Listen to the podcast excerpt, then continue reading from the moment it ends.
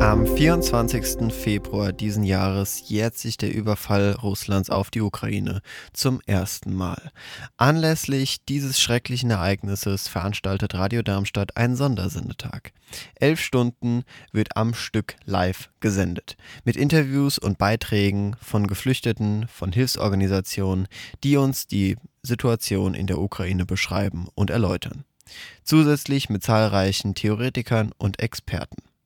Seien Sie also dabei auf Radio Darmstadt auf der 103,4 MHz im Stadtgebiet Darmstadt und Umgebung oder unter unserem weltweiten Stream radiodarmstadt.de.